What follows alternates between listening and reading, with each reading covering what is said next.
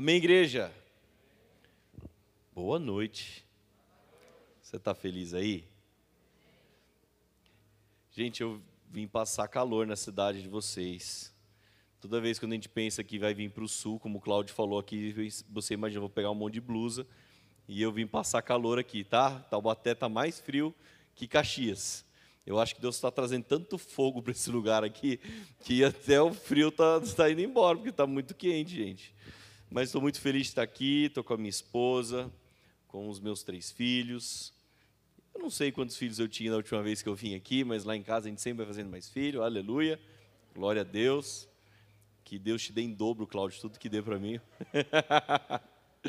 Já pensou? O seu pai gostou, ele está sorrindo, mais netinhos, né? Mas, gente, estou muito feliz de estar aqui com vocês, principalmente por esse, por esse novo tempo. Sabe, era, nós tínhamos uma conversa, às vezes, internamente, a gente falava, nossa, mas a, a pleroma, é, é, falta um dedinho para ela ser poema. E sabe, a gente nunca falou para nenhuma igreja, nunca, ah, vocês têm que ser isso, aquilo ou aquele outro. Porque eu creio que quando Deus prepara, fica muito nítido, fica claro para todos. A Bíblia diz em Eclesiastes 3:1, você com certeza já ouviu esse versículo, diz que tudo tem o seu tempo determinado. E há tempo para todo propósito debaixo do céu. Então a questão às vezes é nós podemos ver algo, algo vai acontecer, Deus começa a, funilar todas as coisas para que aquilo aconteça, mas a, a, nossa, a nossa maior obediência é entender o quando fazer algo, quando se mover, quando dar um passo. Então, eu quero falar muito, quero, eu não sabia muito o que ministrar hoje, eu queria fazer, falar um pouco para vocês sobre, sobre fusão. Sabe, para mim é muito nítido que a reunião mais importante para eu ministrar é essa. Amanhã nós estamos com a igreja, espero que Deus faça coisas incríveis, mas eu tinha uma clareza que Deus queria fazer algo muito forte nessa noite com vocês, com os líderes, com aqueles que servem, com aqueles que estão com fome e sede por mais. Então, sabe, igreja, eu realmente espero que até o final dessa mensagem nós possamos entender que Deus está nos desafiando a um lugar mais alto. Só que para nós chegarmos a esse lugar mais alto, nós temos que entender realmente para o que nós fomos chamados. Eu, nos últimos tempos, nos últimos meses, eu rodei todas as poemas, eu estava fazendo um trabalho a gente não tem o um nome de, mas sei lá, uma supervisão da, da, das poemas. E agora, antes do Leandro viajar, ele me estabeleceu no lugar dele na poema de Taubaté. Então eu já falei para os pastores: olha, eu vou estar menos na igreja de vocês, porque agora eu tenho que estar mais em Taubaté. Mas, rodando to todas as poemas, né, vendo um pouco da dificuldade de, de, de cada uma, eu me deparei com uma coisa que é normal em todas elas. Nós passamos um tempo de pandemia, um tempo de tanta dúvida, de tanto medo generalizado, tantas crises, e eu me deparei com muitos homens e mulheres de Deus sem saber o que fazer. Sabe, homens e mulheres de Deus em crise, mas e agora? Como vai ser? E, e, e eu imagino vocês aqui, vocês entrando numa nova estação. Sabe, a, a, vocês, a igreja simplesmente não mudou de nome, não, ah, só trocou o nome, pleroma para poema. Não não, vocês não vão continuar como estava, mas realmente entrar numa nova estação, onde muita coisa se torna nova. E para muita coisa se tornar nova, nós temos que entender que não dá para ser do mesmo jeito. Sabe, eu, a, a, Poema, quando eu lembro ela saiu, ela, ela era atrás da Bomboi, a gente, uma churrascaria em Taubaté, na beira da Dutra, e tinha o Habibs do lado. Então a gente saiu de lá nós fomos para um ponto novo. As pessoas demoraram muito tempo para assimilar que nós estávamos num lugar novo. E eh, eh, acabava o culto, alguém virava assim: Nossa, vamos, vamos lá no Habibs? Eh, eu estou dando um exemplo, gente, simples. Mas a verdade é que se você serve num ministério de um jeito e entra uma nova estação, não dá para servir do mesmo jeito. É exigido uma nova postura, é exigido, sabe, um novo nível na presença de Deus. E nós vamos falar muito disso, vocês vão entender. Para vocês terem uma ideia, a, foi a quarta fusão que nós tivemos em todas as poemas. Na, no domingo passado, a, a igreja Doxa, ela chegou na PM Taubaté. E quando a gente fala de fusão, gente, é tão lindo. É tão maravilhoso, porque as igrejas, elas vão na contramão, as igrejas elas racham.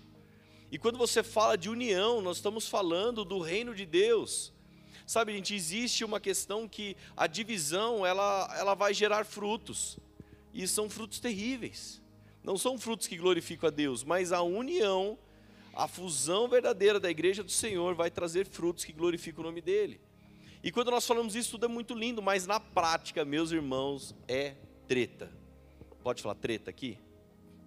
Treta é briga, né? Não sei, dá medo de falar alguma coisa errada aqui, que é diferente tema.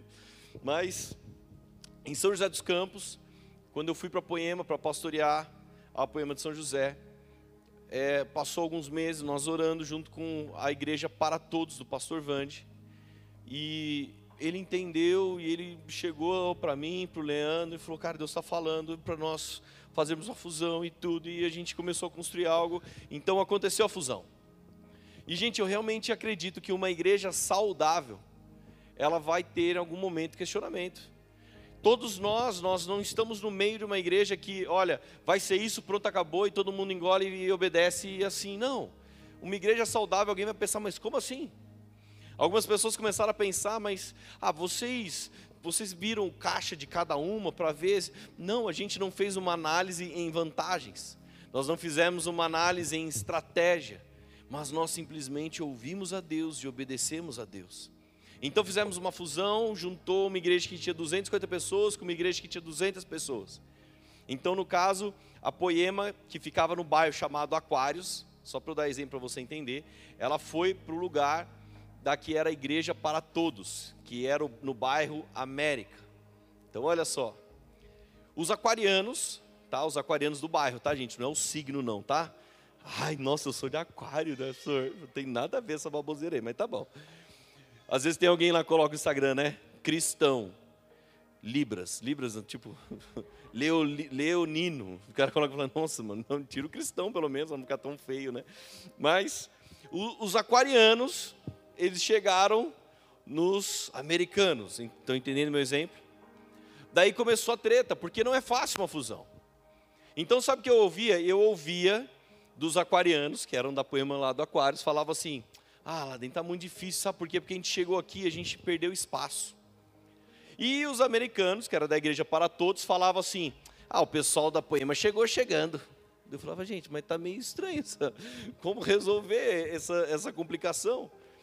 E, e simplesmente um dia orando para Deus, e cada um que vinha falar para mim, pastores de outra cidade, outro estado, um pastor lá do Acre mandou mensagem, falou, cara, fala para mim como vocês fizeram uma fusão, porque eu não consigo entender, é contramão de tudo. Hoje é normal você ouvir de uma, que uma igreja rachou, mas é difícil você ouvir uma igreja que fez uma fusão. Então, e toda vez eu falava, eu falava de tudo que Deus estava fazendo, eu falava de uma igreja incrível, fruto de obediência. Então, um dia Jesus me parou e falou assim: Você tem falado com muita alegria de uma igreja, mas existe outras duas igrejas no meio de vocês que tem que acabar de uma vez. E eu falei assim: Como assim, Jesus? Sabe, você fala de uma terceira igreja que é incrível, mas tem outras duas igrejas no meio de vocês. A primeira igreja ela fala da igreja do eu acho que tem que ser. É a igreja que eu falo, olha, as coisas têm que ser do meu jeito, as coisas têm que ser da minha forma. A segunda igreja fala da igreja que não existe mais. Foi muito claro Jesus direcionando, falando: olha, a segunda igreja é a, a igreja do Aquários, é a igreja que era para todos. Essas igrejas não existem mais, mas ainda assim tem muitos que estão presos nas suas emoções. Então, olha só, você vai entender. Pode parecer que essas duas igrejas são parecidas, mas elas são muito diferentes. O exemplo fácil: a primeira, essa primeira igreja fala de uma casa nova. Você saiu de um lugar que você morava e foi para um lugar novo. E como todos nós, quando você se muda, você começa a querer pô, pintar a parede eu vou fazer essa parede aqui, vou deixar, vou pintá-la de preto, aqui eu vou colocar um móvel tal, aqui eu vou mudar a iluminação, e, e é normal, é muito legal, você começa a decorar a casa do seu jeito. Mas Jesus começou a me falar: você tem que falar para aqueles que, que, que se mudaram, que simplesmente que essa casa que eles mudaram tem um dono. E deixa eu contar uma coisa, não é você. Não é, não são aqueles que falam, não, mas agora eu vim daquele jeito, porque na minha igreja a gente fazia isso.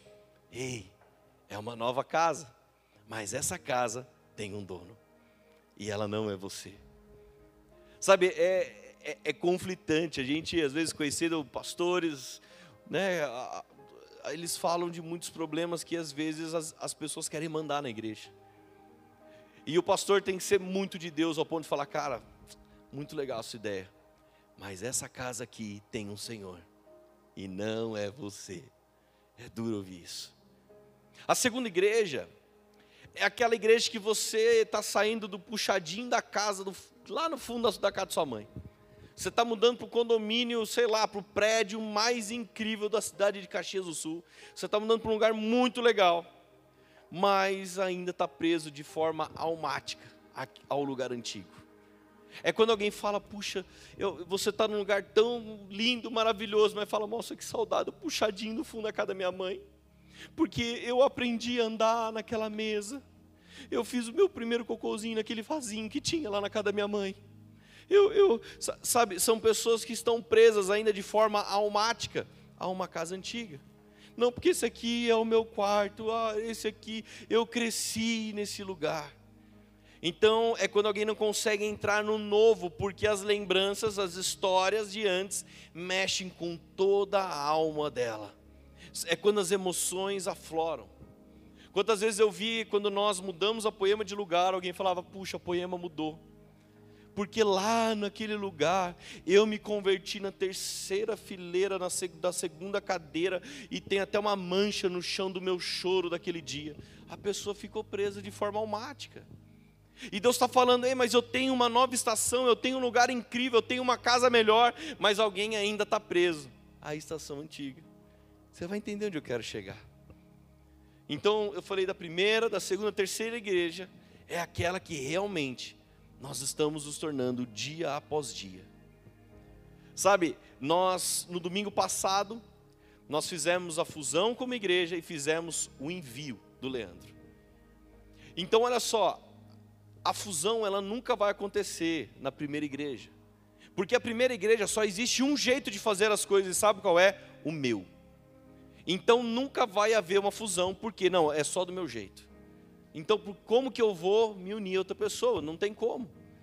Tem casamento que nunca deu certo até hoje, porque nunca houve realmente uma fusão entre eles, nunca se tornaram um só mas cada um na sua luta, no seu egoísmo, tentando, não, só eu sei como fazer as coisas. Em contrapartida, nós fizemos o envio do Leandro, e a segunda igreja que eu estou pregando aqui, que eu estou falando, ela nunca vai enviar alguém, porque como que ela vai enviar? O Leandro, o Leandro, me, me, ele que me evangelizou, ele me discipulou, ele me batizou, ele fez meu casamento, o Leandro não pode ir embora. Vocês estão entendendo onde eu quero chegar? Sabe, isso é muito sério. Nós estamos desafiando hoje a igreja a entrar, assim como eu estou falando para São José, estou falando para vocês, como disse para São José aquele dia, estou falando para vocês hoje. A procura realmente dos ruiosos, dos filhos maduros. Romanos 8,19, a ardente expectativa da criação, é, é a revelação dos filhos de Deus, os filhos maduros. Filhos que vão além do seu achismo, além das suas opiniões. Sabe, e eu sei que é muito difícil entrar numa nova estação. Eu sei que cada um que está aqui, se você lidera, se você serve ao ministério, o mínimo que você já deve ter vivido, ouvido, é um monte de crítica, é alguém reclamar. A gente sempre fala, né? a gente fala para os pastores: olha, se tudo der certo, a glória é de Deus, aleluia. Mas der errado, a culpa é sua. É assim. Se tudo der certo aqui em Caxias, glória a Deus, viu, Cláudio? Olha, glória a Deus, aleluia. Pastor Ivo, glória a Deus. Deu errado, olha lá, ó, Cláudio está viajando. É assim, é pesado. Quantos líderes nós temos aqui, líderes de EC? Levanta a mão assim, aleluia. Glória a Deus pela vida de vocês. Já ouviram muita crítica? Não, né? Sabe onde eu quero chegar, gente? É realmente quando existe uma fusão, quando existe uma nova estação, nós somos desafiados a realmente descobrir o que nós carregamos, o que Deus colocou em nós, o que nos foi confiado. Eu me converti em 2009, em 2012 eu fui consagrado pastor e eu falei, tá, Jesus, e agora? Como fazer as coisas? Eu tinha duas referências, o pastor José e o Leandro Barreto. Eu falava, gente, eu sou completamente diferente dos dois. E quando nós começamos a descobrir aquilo que nós carregamos, é onde nós podemos entender o nosso papel no reino, no crescimento dele, é onde nós começamos a nos posicionar. E muitos transferem a responsabilidade para os seus pastores nas suas escolhas, porque nunca conseguiram se posicionar em nada, nunca conseguiram entender o que, o que Deus chamou elas para fazer, o que Deus confiou na mão delas, o que a verdadeira identidade delas. Então eu vou entrar nesse assunto, gente. Eu estou falando de muita coisa, mas eu vou conectando tudo aqui e nós vamos descobrir juntos. Essa, essa terceira igreja que eu falei, ela é muito difícil de ver. Ela é muito difícil de ver porque a gente só realmente vê ela quando nós deixamos os nossos achismos, quando nós deixamos de ser governados pela nossa alma. Deixamos de lado, às vezes, a nossa, a, a, simplesmente, ah Deus, eu, porque o Senhor fez isso, aquilo, aquela vez. Então nós temos um padrão de Deus agir. Deus fala: Ei, eu estou fazendo algo novo que você nunca viu. Você está disposto a viver esse novo? Igreja, tem. Eu gosto muito de. de eu pratico tiro esportivo, eu gosto muito. E tem uma coisa chamada o efeito é, túnel. O efeito túnel, quando você começa a treinar, alguém mais faz tiro esportivo aqui, treina, faz. Não, só eu. Tenho ali. Ah, depois, então a gente vai. Escandaliza os irmãos, né? Quando você faz um treinamento mais básico de defesa, seja defesa residencial, o que você fizer, você aprende a se proteger do efeito túnel. O efeito túnel é quando, em um momento de um, um, alguma crise, algum, crise não, como é que eu posso falar? Algum momento que você tem que reagir a uma situação, a tendência nossa é criar um túnel. Você só olha para frente. Então, quando você faz um tiro defensivo, você tem que aprender a olhar para os lados. O efeito túnel é quando você fica preso exatamente só aqui. Pode ter alguém do seu lado apontando uma arma, você, você só consegue olhar para frente, para a pessoa que te ameaçou. É uma cegueira. Você tem ideia disso? As nossas emoções, elas fazem isso por muitas vezes conosco. Elas nos cegam a tal ponto que você só olha algo que está na sua frente. E Deus está falando: ei filho, eu estou fazendo tanta coisa ao seu redor, mas você só está conseguindo ver o probleminha que está na sua frente. Você só está conseguindo ver a pedra que está na sua frente, mas olha o que eu estou fazendo em volta, olha o que eu tenho derramado nas pessoas ao seu redor. Então, é, esse primeiro ponto da mensagem, eu, eu, eu estou falando sobre a gente blindar a nossa mente, realmente para entender essa terceira igreja, essa terceira igreja a qual nós estamos nos tornando. Agora, tá bom, e pastor, eu estou ouvindo isso, mas como que eu vou? Qual é o meu papel nessa terceira igreja? Olha só, Gênesis 1, versículo 16. A Bíblia diz: Então disse Deus: Façamos o homem a nossa imagem, conforme a nossa semelhança. Sabe, a, a nossa dificuldade muito grande, quando estamos caminhando com Jesus, é nós não sermos uma xerox.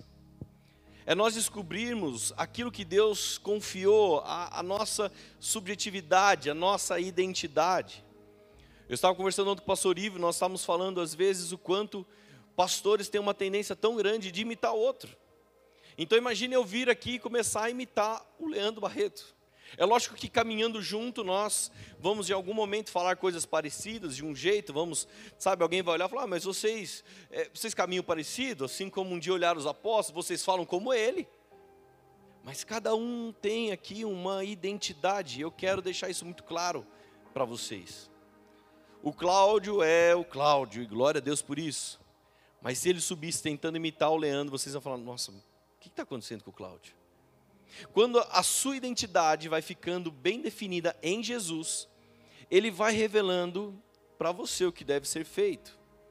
Então, olha só, o que você é, é a sua identidade, não o que você faz. A identidade de muitos, ela está no que elas fazem. Então, o problema é querer fazer para ser e não ser para fazer.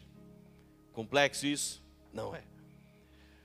Sabe, eu lembro, nós tínhamos uma moça na nossa igreja incrível. Ela era uma senhora proativa em tudo e ela queria fazer a limpeza da igreja sozinha.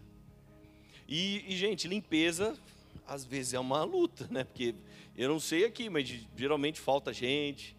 O pessoal no dia da limpeza passa mal. Ah, sabe o que é? Pastor, minha unha está encravada. Né? E você fala, não, irmão, mas você não vai pintar com a unha, você não vai limpar com a unha, você vai, né? Mas a pessoa não pode fazer mais nada. Acontece, não acontece aqui não, né? Só lá em, em Taubaté. Mas essa senhora um dia apareceu, não, eu quero fazer a limpeza sozinha. E, gente, e por um tempo ela fazia tudo sozinha. A gente falou, não, mas, gente, é, é muito trabalho para ela, não dá. Então nós precisamos um dia tratar ela, porque ela começou a ser o que ela fazia. E quando nós simplesmente tiramos a vassoura da mão dela, acabou o mundo dela. Por quê? Porque ela era a pessoa que fazia limpeza e só isso. Então ela não era, ela fazia para ser. Isso é muito sério. Sabe por quê? Quem é não está preocupado em fazer, mas quem é certamente jamais fica sem fazer. Quer entender isso melhor? Gente, nós paramos os GCs em Taubaté. Nós estamos reformulando tudo. Está parado GCs. Daí alguém pergunta assim: Nossa, mas está proibido ter GC? Não, GC está parado. Daí a gente vai num lugar, você encontra lá o líder com todo mundo lá tomando café em algum lugar. A pessoa não consegue deixar de ser, porque ela é. Ela não consegue parar de discipular, porque ela, ela é aquilo. Ah, mas não tem GC, não tem problema, eu vou me reunir com as pessoas do mesmo jeito. Gente, na pandemia foi muito legal quando fechou tudo. Teve um dia que fechou, a cidade não podia ter nada aberto, restaurante, não podia ter nada. Aqui foi também, né? Foi um, chegou nesse extremo. A única coisa que podia ficar aberto era o, a, as lanchonetes de beira de estrada. Então um dia a gente descobriu, nossa, tem um posto lá na estrada que vai para Campos Jordão, tem um café legal. O que, que a gente começou a fazer? Ah, vou chamar o Cláudio para ter um tempo de mesa com ele. Daí a gente chegava lá, sabe o que acontecia? A igreja inteira estava lá. Todo mundo descobriu que ali tinha um café. Estava toda a igreja lá fazendo o quê? Tendo mesa, comunhão, discipulado. Ah, mas não pode, está proibido. Elas não conseguem parar, elas não conseguem deixar de fazer o que elas são. Você está entendendo? Imagine falar assim, pastor Ivo, pastor Ivo, você está proibido de evangelizar alguém. Não pode. Ele, ah, tá bom, vai estar evangelizando do mesmo jeito. Não dá. Vocês entendem o que eu quero dizer? Agora, o problema é quando nós, se nós estivermos na igreja de forma automática, se nós estivermos fazendo aquela coisa de forma repetida e tal, tal, tal, estou aqui porque eu tenho que fazer, porque alguém falou que eu tinha que fazer, você simplesmente é alguém que caiu na engrenagem em funcionamento e não consegue mais parar, mas você faz para ser algo. Isso é muito sério. Eu já devo ter contado aqui o dia que nós queríamos muito fazer a gravação do, do, do, dos cultos online. Então nós estávamos orando, esperando para chegar alguém, e, e, porque a gente precisava filmar, e como nós vamos fazer filmar, a gente não sabe. Daí chegou uma irmã lá que ela tinha uma produtora. A gente falou, oh, glória, ó, é de Deus. Daí quando nós fomos fazer algo com ela, eu lembro o Leandro falando, oh, Henrique, Deus falou para não mexer com ela. Deus quer primeiro tratar ela. Daí eu falei, então tá bom. Então quem vai filmar? Tinha um senhor lá na igreja lá que ele, ele gravava todos os cultos. Ele ficou apelidado na poema como mão de pedra, porque ele ficava no culto assim, ó, com o braço parado, filmando o culto inteiro para depois assistir na casa dele. Só que ele tinha uma característica interessante, que ele ficava parado, gente, era uma pedra assim. Daí quando nós falamos, olha, nós queremos gravar os vídeos, tal, tal, tal, do culto, para colocar no YouTube e tal. Ele, não, eu gravo, beleza. Então ele ficava de pé daí, ele não ficava mais sentado, ficava de pé. Só que no meio do culto começava a vir o Espírito Santo nele, gente. Ele estava filmando, daí começava a adoração. Ele não aguentava, ele começava. Ele começava. Daí no meio ele começava, ele pulava numa perna, se ele girava. Gente, a gente olhar o vídeo, uma hora a câmera estava filmando assim, ó, lá o canto, assim, ó. A gente falava, o que, que nós vamos fazer? Sabe, eu realmente eu estou falando isso para vocês, porque Jesus, Ele não está preocupado no que você pode fazer, mas em quem você é. E a primeira coisa nós temos que saber é que nós somos a imagem e semelhança de Cristo. Se você é a imagem de semelhança de Cristo, então você tem, eu tenho que vencer nossos medos, os nossos traumas, a comparação, a comparação é terrível. Quando eu começo a me comparar com o outro, eu estou falando, Ei, Jesus, então eu não sou semelhante a você, eu só quero ser semelhante ao outro. Então eu e você somos semelhantes ao Cordeiro, amém? E olha só, quando eu sou o que eu sou, eu já entendi que o Senhor é o eu sou. E ele sempre se anuncia com essa identidade. Daí você vai falar assim: nossa, agora bugou minha cabeça. Deus disse para Moisés que o nome dele era Eu Sou. Quando perguntaram para João Batista quem ele era, ele disse: Eu não sou. Eu sou a voz que clama no deserto. Quando perguntaram para João Batista, João Batista é você? Eu não sou. Eu sou a voz que clama no deserto. Eu sou uma promessa que tornou. Eu sou uma promessa que tornou essa promessa em realidade. Quando João Batista começou a pregar no deserto. A sua identidade vai revelar quem você é e qual é a sua missão. E a partir disso, meus irmãos, quando eu e você tivermos com nitidez a nossa missão, fique nela o mais tempo possível. Porque eu e você, nós não somos o outro. Você não é o vizinho que está do seu lado. Você é você e a identidade que Jesus colocou em você é semelhante à digital que ele pôs em você. Adivinha só, ela é única. É semelhante à íris, correto? Que ele pôs nos seus olhos, é única. É semelhante ao timbre da sua voz é semelhante ao seu chamado, e quando se manifestar, eu tenho certeza que vai tocar muitas pessoas. Sabe por quê? Porque é inevitável. Ele te fez único. Ele te fez único e falou assim: Eu tenho uma promessa, eu tenho um propósito sobre a sua vida. Em João 1, versículo 20 ao 23, diz assim: João Batista falando, ele confessou e não negou, declarou abertamente: Não sou o Cristo Perguntaram-lhe: então quem é você? É Elias. Olha só que interessante, as pessoas tentam deduzir quem você é. Não, você não é o Cristo? Ah, então você é Elias. Ah, você é o fulano, você é o Joãozinho da Silva ali de trás. É isso? Ele diz: Não sou. Então, mais uma vez pergunto: É o profeta? Ele respondeu: Não. Finalmente perguntaram, olha só, finalmente perguntaram. Então, primeiro as pessoas chutam. Primeiro as pessoas tentam colocar em você um rótulo. Ah, você é disso, você é daquilo, você é daquele outro. Para então perguntarem: quem é você? Dê-nos uma resposta para que a levemos àqueles que nos enviaram. O que diz você acerca de si próprio? João respondeu com as, com as palavras do profeta Isaías: Eu sou a voz do que clama no deserto. Então João Batista falava: Eu não sou Jesus, eu não sou Elias, eu sou a voz que clama no deserto. E você já parou para pensar que hoje, quando alguém fala assim: Olha, eu sou profeta, eu sou pastor, eu sou batizado no Espírito Santo, às vezes nós temos como, nossa, aquela pessoa é arrogante, né? Olha, ele falou que ele é profeta, nossa, que arrogância. Sabe, tem gente que vive segundo o que falaram para ela viver, e não o que realmente ela foi chamada para fazer. E quando alguém fala, eu sou, eu tenho, eu entendo, alguém tem como arrogante. Quando na verdade é alguém confiante em quem é em Jesus. Sabe, gente, na minha, na minha caminhada, eu fui o, prim, o primeiro filho espiritual da Poema a ser levantado pastor. Sabe o que aconteceu? Vou contar para vocês uma coisa que eu acho que eu nunca contei de púlpito. Teve gente que chegou para mim, para lá, e falou assim: Vocês? Pensa, você já está em crise com o que aconteceu. Né? Já está, você fala: Meu Deus, e agora? Daí a pessoa: Vocês foram consagrados pastor? Mas como assim? Não era para ser o Henrique e a Maria? Daí eu falava assim: Eu então, acho que o Leandro errou. Acho que era o outro Henrique. Ele falou errado. Só pode ser isso. Mas sabe, as pessoas, é, de alguma forma, são as muitas vozes.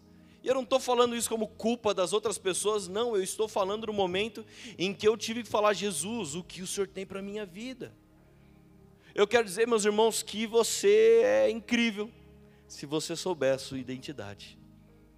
Se você, o que está, sabe, é, é, se eu não sei minha identidade, eu simplesmente eu começo a me comparar com outros. Eu começo a me colocar num lugar errado. Então Deus deu para cada um aqui nessa noite uma identidade poderosa. E através dela que você vai viver a boa, agradável, perfeita vontade dele. E se algum dia alguém tentar mudar a sua identidade, não, mas você, você não é o Cláudio, você não é a Pri, você vai falar, não, peraí, eu sou o que Deus falou que eu tenho que ser. Se algum dia tentar mudar sua identidade, estão querendo mudar o seu propósito. Então a culpa é das pessoas? Não. Elas só mudam se você permitir. Então eu creio que eu sou a imagem e semelhança de Deus. Ele te deu uma identidade poderosa e através dela você vai viver coisas incríveis. Amém? Você crê nisso? Aleluia. Sabe, qual era o nome dos três homens que foram lançados na fornalha? Quem lembra? quando o rei Nabucodonosor lançou eles na fornalha. Qual era o nome deles? Sadraque, Mesaque, Abidnego. Não, não era esse o nome deles. O nome verdadeiro deles era Ananias, Misael e Azarias. E sabe por que eu estou falando isso? Porque aqueles homens, eles foram levados cativos à Babilônia. E quando chegaram lá, a primeira coisa que aconteceu, sabe o que foi? eles receberam nomes babilônicos. A troca de nomes era uma coisa muito comum para a prática daquela época, porque, pois ela iria indicar o início de uma nova fase na vida da pessoa. Então você chegava lá, qual o seu nome? Ah, meu nome é Priscila. Não, não, não. Uma nova fase. Agora você está na Babilônia. Agora seu nome vai ser tal. Então, olha só, para vocês entenderem onde eu quero chegar. O nome de cada homem fazia referência ao Senhor mas os seus novos nomes babilônicos faziam referência às divindades pagãs.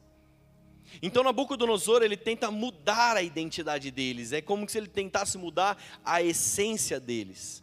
E qual foi a resposta deles, deles meus irmãos? Nós não vamos nos prostrar. Eles foram jogados na fornalha, eu não vou entrar na história deles, porque, não, peraí, peraí, nem da mesma comida nós vamos comer e nós não vamos nos prostrar. Então Nabucodonosor tenta mudar a identidade deles, tenta mudar a essência deles, mas eles não topam, porque essa não é a identidade deles. Antes de aplicar a pena capital, o rei tenta convencê-los a se prostrarem diante de sua imagem. Terminando o discurso em, em Daniel 3,15, ele diz assim: ó, quem é o Deus que vos poderá livrar das minhas mãos? Eu imagino eles rindo por dentro, falando assim: peraí, você não sabe qual é a nossa verdadeira identidade. A resposta deles é uma pura expressão da fidelidade a Deus e confiança no Senhor. Então, olha só, para você entender o que eu quero dizer: Sadraque, sabe o que significa Sadraque? Significa mandamento a Acu, que é um nome de um rei, uma, um, um deus babilônico mas o verdadeiro nome, a identidade dele era Ananias, que significa Jeová tem sido gracioso. Esse é o significado no hebraico. Mesaque, Mesaque significa quem é igual a Aku, o deus sumério da lua. Mas a verdadeira identidade dele, o verdadeiro nome era Misael, que significa quem é igual a Deus. Então eles pegam Abidnego, que significa, na linguagem deles, servo do Deus Nabu. Mas a verdadeira identidade, o verdadeiro nome dele era Azarias, que significa Jeová tem ajudado, ou melhor, um dos melhores significados, Deus é a minha força. Assim como fizeram um dia com Daniel, tentaram mudar o nome dele para Beltesazar, que significa Bel protege a vida do rei. Mas o nome de Daniel, o verdadeiro significado, a verdadeira identidade dele é o que? Deus é o meu juiz. Ei, tentaram mudar a identidade deles. Sabe, Deus nos criou a imagem e semelhança dele. E o mundo, todas as coisas ao nosso redor, o pecado tenta mudar a nossa identidade. Tenta colocar um rótulo em nós. Ah, você é isso, você é aquilo. Quantos, quantas pessoas sofreram porque um dia um pai e uma mãe rotulou: você é incompetente, você é burro, você nunca vai ser alguém na vida. E essa pessoa carregou esse trauma por tantos anos. E Jesus está aqui para dizer: vocês têm uma identidade. Deus falou, vocês são a imagem e semelhança. E de verdade, gente, sabe que eu estou falando isso tudo? Porque quando nós fizemos a fusão em São José dos Campos, quantas pessoas entraram em crise, mas e agora? O que eu vou fazer? Como vai ser? E o meu ministério? Você fala, cara, o que Jesus confiou na sua mão? Qual é a sua verdadeira identidade? Você é e por isso você faz, ou você faz para ser? Vocês estão entendendo? Está feliz ainda? Sabe, nós somos forjados em dias assim. Meus irmãos, por muito tempo eu já carreguei algum dia uma crise. Nossa, eu, eu não faço isso como o Leandro faz. Eu não faço isso como o pastor José faz. Eu não faço aquilo como o Prado faz. Estava comentando com o pastor Ivo, o Prado ele é o cara que se tiver uma mesa, ele é o cara que chora mais que a pessoa, e ele abraça, e ele, cara, vem aqui, vamos junto. Mas eu comecei a entender que Deus colocou uma coisa, um governo sobre a minha vida. Eu consigo chegar em uma poema e resolver problema naquela igreja com muita facilidade. Mas não, o Prado é o cara que quando ele vai na mesa, ele senta, ele fica cinco horas ouvindo a pessoa contar o testemunho dela. E alguém quando vai contar o testemunho para mim, fala assim, então pastor, quando eu nasci, eu penso, nossa, cara, mano, quantos anos você tem? 40, nossa, mas quando você nasceu até 40 tem muita coisa, curta um pouco aí. Dá uma resumida aí, irmão. Sabe, o Prado ele ouve aquela história. O Prado é o cara que ele vai de manhã, ele toma café na casa do irmão. Chega no horário do almoço, ele almoça na casa do outro. À tarde ele vai não sei na onde, faz um velório. Daí chega à noite, tem a festinha do filho, de não sei o que. Eu falo, meu Deus do céu, para como é que você consegue? Como é que você consegue em tudo isso? Eu não sei. Sabe, e, e se eu me comparar, eu, eu, eu começo a falar: peraí, nossa, eu não consigo fazer as coisas que ele faz, mas tem coisas que eu faço que ele não faz. E isso é o incrível dessa, de, dessa igreja, da igreja do Senhor. É quando você olha para o irmão que está do seu lado e fala, nossa, ele é muito diferente de mim, mas ele, ele vai em lugares que eu não vou. Ele faz coisas que eu, que eu não sei fazer. Gente, me chamaram uma vez para pregar numa clínica de recuperação. Gente, eu sou horrível com dependente químico. Sabe que eu sou horrível? Porque eu sou meio às vezes secão em algumas coisas. Eu, eu trabalhei na cadeia, gente. Então pensa. O cara começa a contar Miguel, falar, ah, mano, você está dando Miguel. Sai fora. Você acha que eu sou o quê? Otário? Eu já, já... Calma, gente. Eu, eu, sou gracioso às vezes também, tá? Daí você leva o Xandão. Xandão, ele se racha lá na clínica de vibração. O Xandão, os caras querem adotar ele. Fala, não, mano, vem que você não vai mais embora.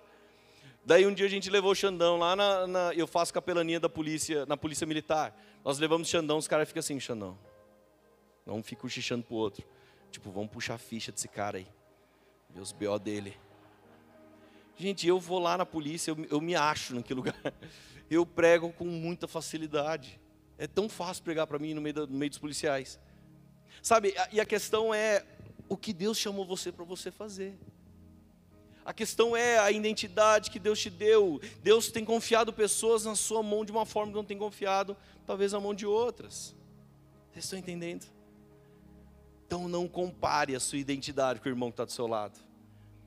E para vocês entenderem esse novo tempo que está vindo sobre Caxias, sobre a Poema Caxias, é onde vocês, de verdade, sentem com seus líderes, com seus pastores, me ajuda a entender o que eu tenho que fazer. Hoje eu vejo os meus filhos, eles, quando eu vou dar uma bronca neles em alguma coisa, eu chego no Vitor, o que, que você fez? Ah, Isabela. Eu falei, não, o que você fez? Não, pai, mas a Isabela, o que você fez, Vitor? Eu não quero saber da Isabela, da Isabela eu trato depois, fica tranquilo, tá? Não é o que você fez.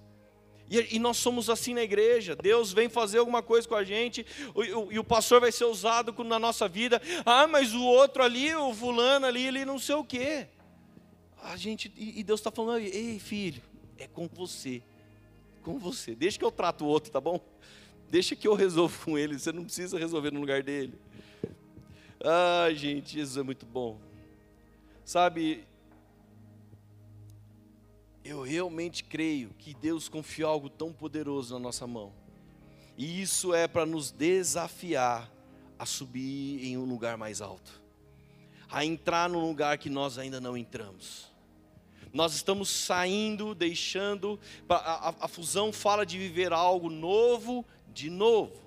Não é fazer as mesmas coisas de sempre, mas é entender que exige uma nova postura, um novo posicionamento no meu ministério, na minha atuação, em todas as coisas que eu faço. Sabe, eu, eu realmente acredito que muitos ah, mudou agora, agora não vai ser mais pleroma, vai ser poema. E alguém perguntou, tá aí agora. O que vai mudar? Nada? É tudo do mesmo jeito? Não. O desafio aqui é pessoal. Eu quero que você entenda isso, porque isso é muito importante. Em 1 de Samuel, perdão, 1 Samuel 21, não 1 de Samuel. 1 Samuel 21. A Bíblia diz que Davi foi para Nobe. E olha que interessante. Nobe em hebraico significa um lugar alto ou um lugar mais alto. Quando Davi vai para Nobe, um lugar mais alto, a Bíblia diz que ele encontra Aimeleque, que, que no hebraico significa meu irmão é rei. Você vai entender onde eu quero chegar. Então, 1 Samuel 21, versículo 3 agora. Eu creio realmente que o maior desafio, Leandro, no domingo passado, ele, nós enviamos ele, ele estabeleceu a, a, o meu pastoreio como na poema de Taubaté, e nessa hora é onde todo mundo pensa, tá, mas e agora? E agora que eu só tenho uma coisa para fazer, é levar todo mundo a viver em um lugar mais alto. Só que esse lugar, ele é difícil de alcançar. Porque para você chegar nele, você tem que saber quem você é. Você tem que estar vivendo na terceira igreja que eu falei. É quando eu deixo de lado a igreja do eu acho, a igreja do, do que eu penso, a igreja do que eu gostaria. Quando eu deixo de lado a igreja das minhas emoções. A igreja do que fala, ai, mãe, puxa, sabe, eu, eu sou tão preso a essa história.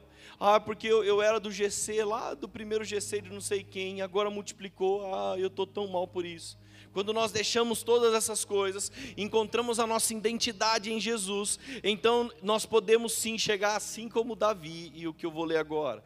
Davi chega a Nobe, ele chega a um lugar mais alto em que ele encontra Aimeleque, o significado, meu irmão é rei. Então 1 Samuel 21, 3 diz: Agora, que tens a mão?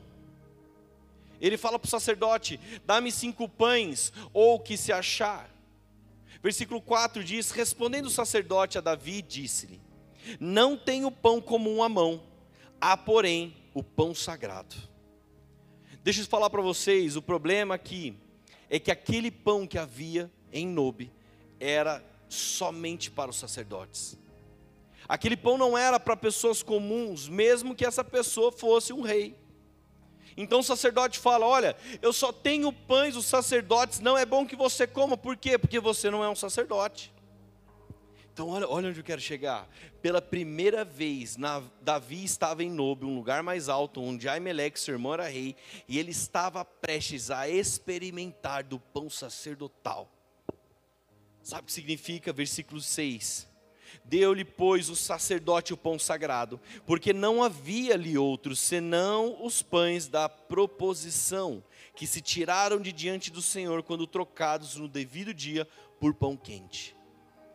Igreja, toda a vida, Davi comeu de um pão comum, e agora ele iria comer do pão sacerdotal, o pão da proposição, que em hebraico sabe o que significa? Pão das faces, o pão da face de Deus, ou o melhor significado, o pão da presença. Ei, será que você consegue entender isso? Muitos do nosso meio têm vivido comendo um pão comum, Quantos do nosso meio não estão preocupados em encontrar a sua verdadeira identidade? Quantos que fazem parte, às vezes, da nossa liderança, que servem ao nosso lado, eles só querem comer um pãozinho comum, um pãozinho requentado, não querem mais nada além do que um culto de domingo. Não conseguem ver essa terceira igreja, essa igreja que Deus está formando, essa igreja que vai gerar frutos que glorificam o nome dEle. Mas tá bom, eu só quero um pãozinho comum mas existe. Se você está aqui, se você foi chamado para esse, esse sábado, é porque de verdade existe um lugar mais alto, existe um pão sacerdotal. Eu gosto de uma frase que o Danduque diz, ele diz que ele, ele fala, ele tem certeza que quando Davi prova desse pão, ele perde o apetite pelo pão comum. Sabe o que faz de mim, de você, estar aqui num sábado à noite? Você podia estar fazendo qualquer outra coisa, você podia estar assistindo maratonando uma série da Netflix. Você podia estar fazendo outras coisas, mas você está aqui na igreja porque por fome e sede por mais de Deus. E essa fome e sede, ela vai nos apontar para um lugar mais alto. Não dá mais, meus irmãos, para nós voltarmos a comer um pãozinho da religião. Não dá mais para voltar a ser uma igreja antiga. Ah, pastor, mas eu queria muito, nossa, porque ah, ah, lá na pleroma, é, e, algum dia alguém vai falar para você, cara, a pleroma acabou. Foi muito bom tudo que Deus fez na pleroma, foi incrível, glória a Deus por isso. Mas há uma nova estação. E se um dia Deus falar para nós, ó, tira a placa da poema e coloca outra, nós vamos colocar porque nós só estamos aqui para obedecer Jesus. Só isso. Se Ele mandar, a gente muda tudo de novo. E sabe por quê? Porque de verdade não dá para voltar a comer um pão comum. Agora nós estamos em um lugar mais alto, comendo do pão sacerdotal. Nós estamos comendo um pão fresco, o pão da face de Deus, o pão que nos transforma. Você já deve ter ouvido alguém falar assim, cara, mas você vai na igreja de novo, não é possível.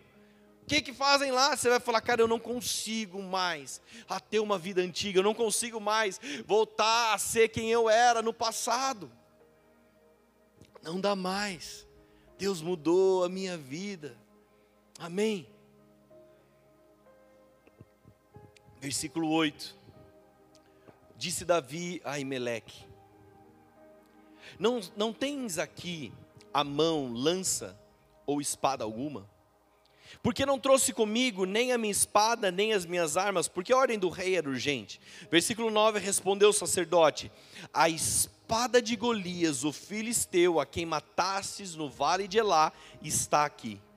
Coincidência?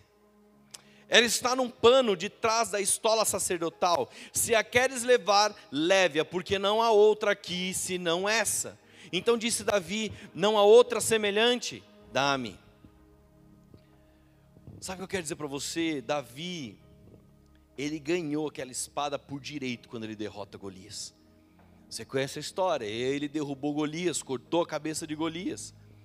A espada de Golias ele merecia, era dele, porém ele não estava preparado para tê-la, porque você não pode ter uma grande espada num lugar baixo. Não dá para ter uma grande espada como era de Golias, num lugar raso, num lugar baixinho. Às vezes as pessoas querem, não, eu quero viver mais com Deus, então você fala, ei, então sobe para um lugar mais alto. Não dá para viver as grandes promessas de Deus num lugar baixinho. Não dá. Então Deus reservou a espada de Golias para quando Davi chegasse a um lugar mais alto. Meus irmãos, Deus quer colocar uma espada na sua mão. Deus quer colocar uma espada na mão de muitos aqui nessa noite. Mas só é possível pegar essa espada em um lugar mais alto.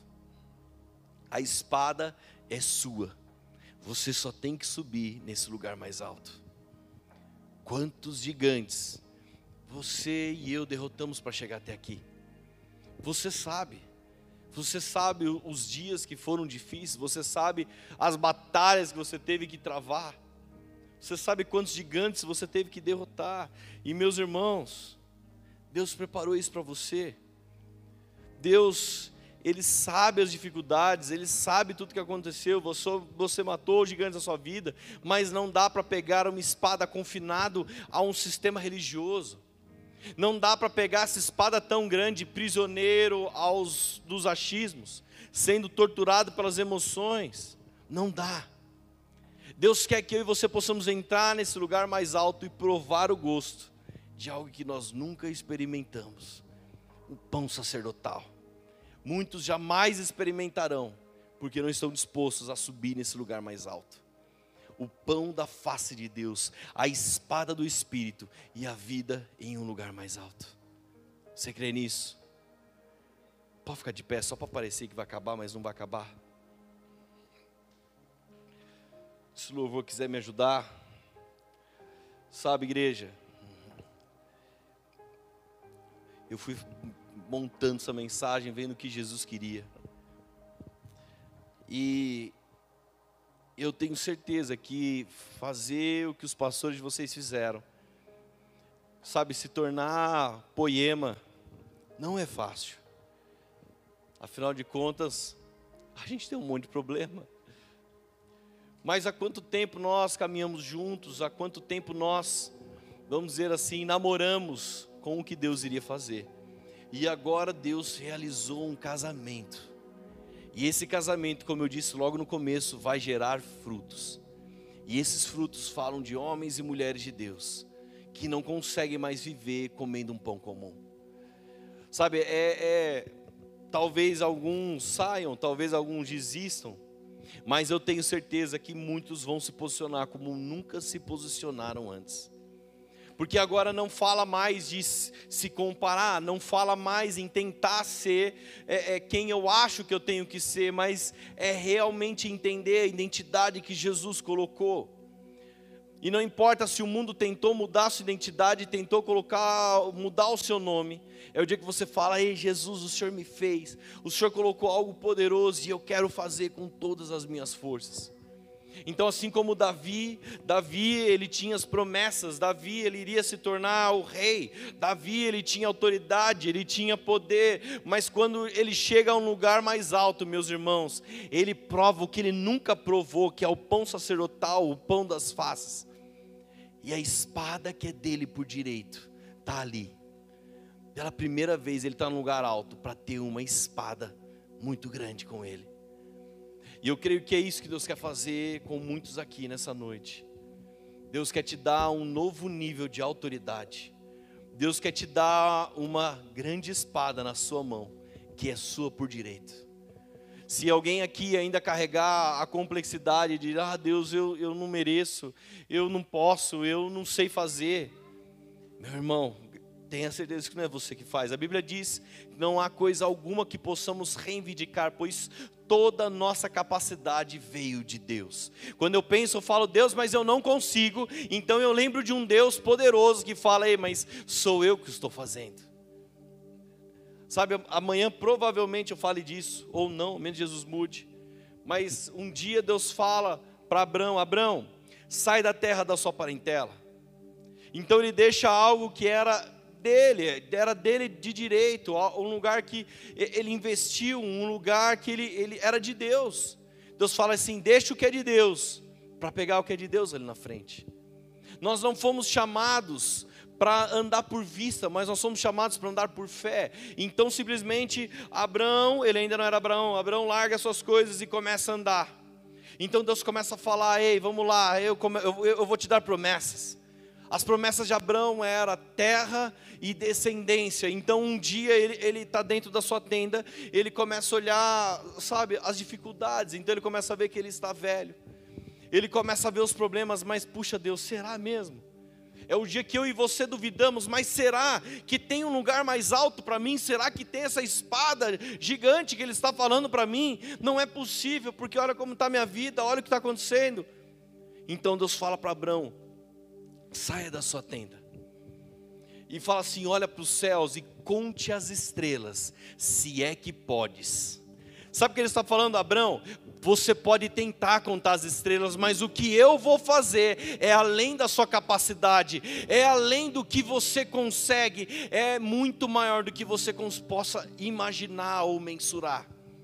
Assim é as promessas de Deus sobre a nossa vida. Deus está falando, ei, não é sobre a sua limitação, mas é sobre quem eu sou na sua vida. é sobre a, a identidade que eu coloquei em você. Então, essa noite não tem espaço para comparação, não tem espaço, sabe, para inferioridade. Ah, mas eu não consigo. Daí Deus vai falar assim: você não consegue mesmo, mas sou eu que estou com você. É Deus que tem promessas sobre a sua vida, sobre essa igreja. Sabe, eu falei para Pri hoje num café, a gente tem uma comunhão, eu falei, Pri, que demais que é, que é Caxias, que demais que é essa igreja. Porque de todo esse tempo nós temos certeza que é Deus que fez tudo até aqui. Porque com a força do braço, nós nunca, vocês nunca, jamais teriam chegado até aqui.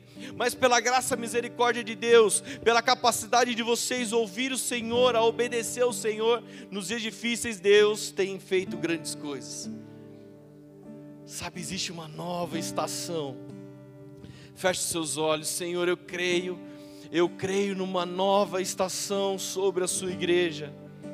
Essa igreja não, não tem, essa igreja não é do Leandro, essa igreja não é minha, não é do Cláudio, do Ivo, do João, do Pedro, essa igreja é do Senhor. E Deus, nós estamos aqui para clamar a tua vontade, faz o teu querer no nosso meio. Senhor, em nome de Jesus, que nenhum rótulo que alguém tenha colocado sobre outro, que nenhuma palavra que saiu de, de alguém, algum familiar, alguém querido, tenha simplesmente mudado a identidade de alguns aqui nessa noite, porque nós somos a tua imagem e semelhança, Senhor.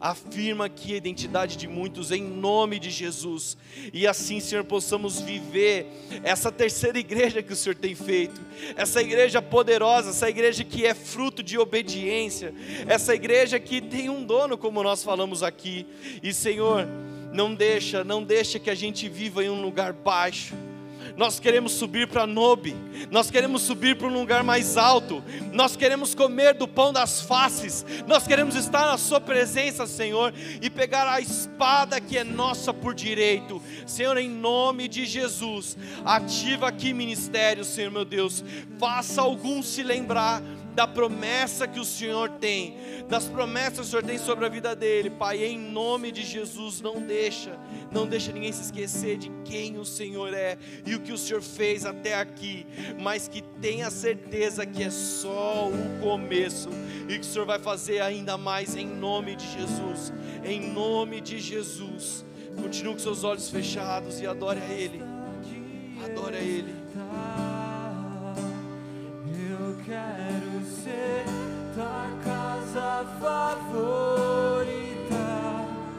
Quero ser teu altar.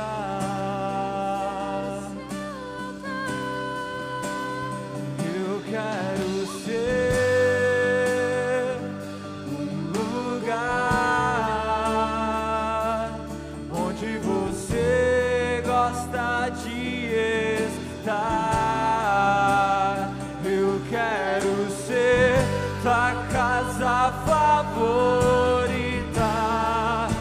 Quero ser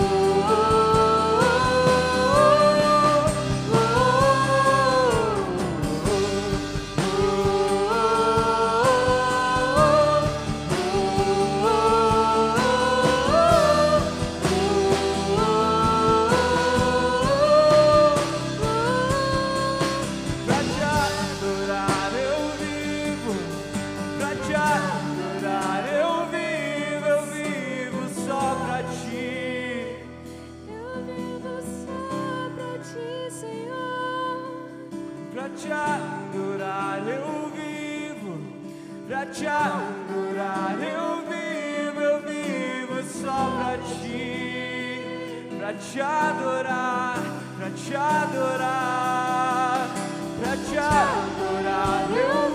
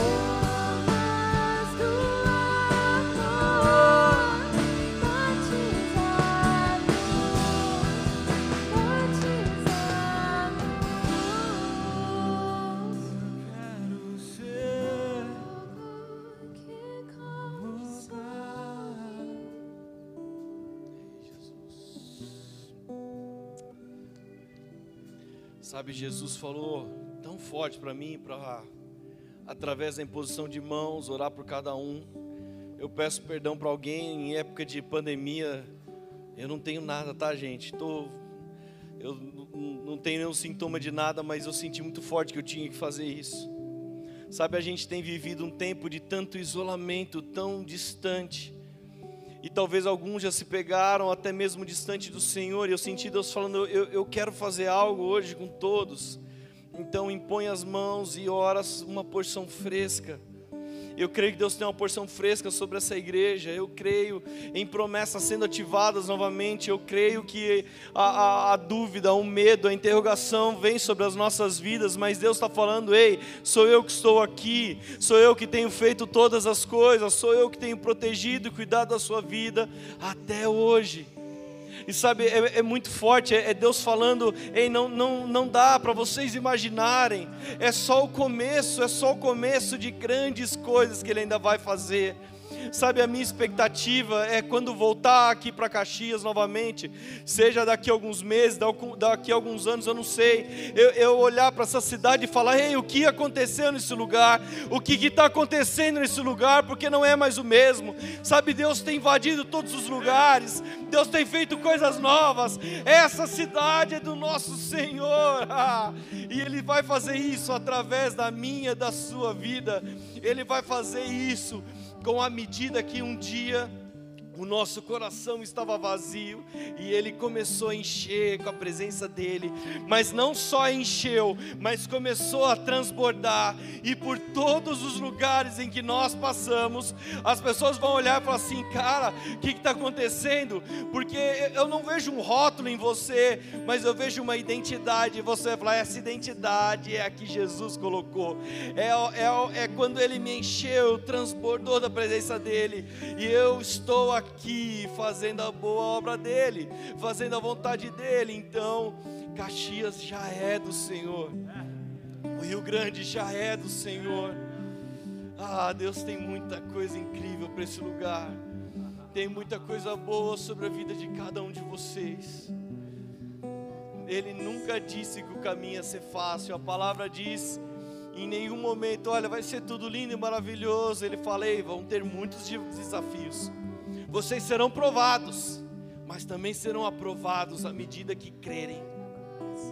Nós fomos chamados para andar por fé e não por vista. E Deus está falando: ei, vamos lá, vem andar, vem andar comigo, tenta contar as estrelas, porque você não consegue imaginar o que eu vou fazer.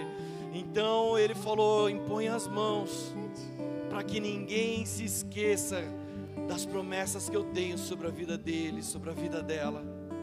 Senhor, eis aqui a sua igreja, Jesus.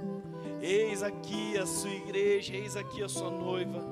Nós nos fazemos dependentes, nós nos fazemos, Senhor, aqui é, dependentes da Sua vontade, querendo e buscando o Teu querer. Que nós possamos dar passos precisos em direção à Sua vontade. Senhor, em nome de Jesus, nos leva a viver todas as promessas que o Senhor tem, nos desafia que possamos ser corajosos e audaciosos para cumprir tudo aquilo que o Senhor tem. E quando alguém falar de Caxias, vai falar: ah, Caxias do Sul é do nosso Senhor Jesus, é para honra e glória dEle. Amém? Você crê nisso? Aleluia, aplauda Jesus então.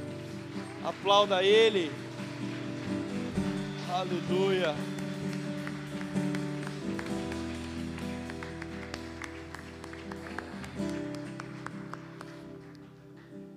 Eu estou muito feliz. Vem cá, Theo. Ele quer pregar, gente.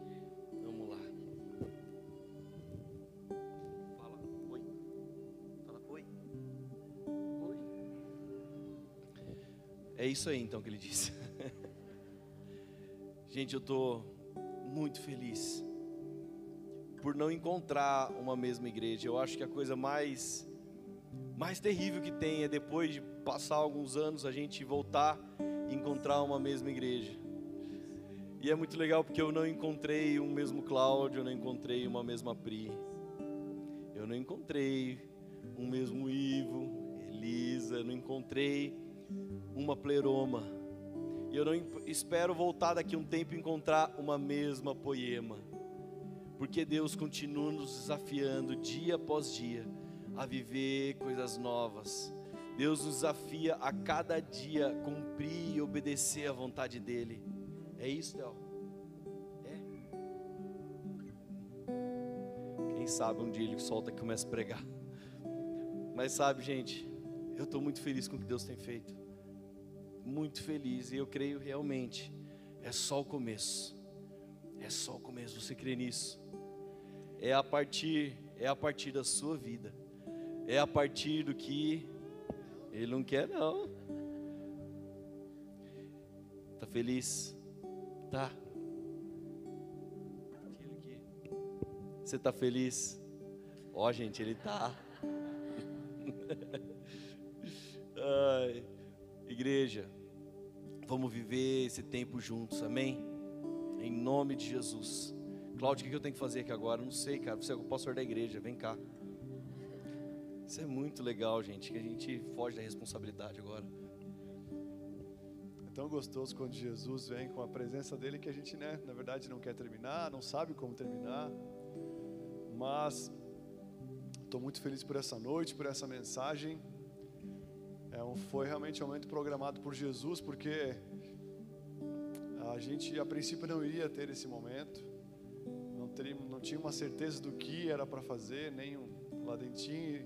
E nos últimos momentos antes de ele vir, nós tivemos somente uma direção de fazer algo abrangente, algo que pudesse envolver, sabe, pessoas que não são voluntários nem líderes, mas são famintos por Jesus que já tem, já tem vindo aqui. Eu creio que Deus não é um Deus que né, endireita linhas tortas, mas Ele quebra o vaso e faz de novo. Né? Ele sempre faz tudo novo de novo e, e realmente nós nos tornamos uma nova igreja e não é uma continuidade, é um novo momento sobre as nossas vidas, amém? Amém, amados? Então, se você e eu estávamos acostumados com algumas coisas, se desacostume, deixe o velho, amém? Porque Jesus tem algo novo para fazer e Ele está respondendo com a sua presença, amém? Confesso para vocês que foi uma das decisões mais difíceis da minha vida, tomar essa decisão. E veio de uma forma diferente, uma forma estranha, mas Jesus ele foi preciso em tudo e até mesmo eu estou muito feliz de nós nem fazermos tanta força para a presença de Deus vir no nosso meio hoje de uma maneira tão gostosa e particular. Isso é fruto de estar no, no alvo, isso é fruto de estar caminhando no caminho que tem que ser caminhado, amém? Deus sempre responde para quem está caminhando em obediência. E a obediência não é entender o todo, é entender o que precisa ser compreendido para fazer. Amém, gente? Amanhã às 18 horas, vem com a gente, vamos estar aqui, amém? E mergulhe, olha para quem está do seu lado e fala: acabou o pão comum para você. Agora é o pão da face. Amém? Deus abençoe vocês. Até amanhã, 18 horas, estamos aqui. Vamos queimar por Jesus.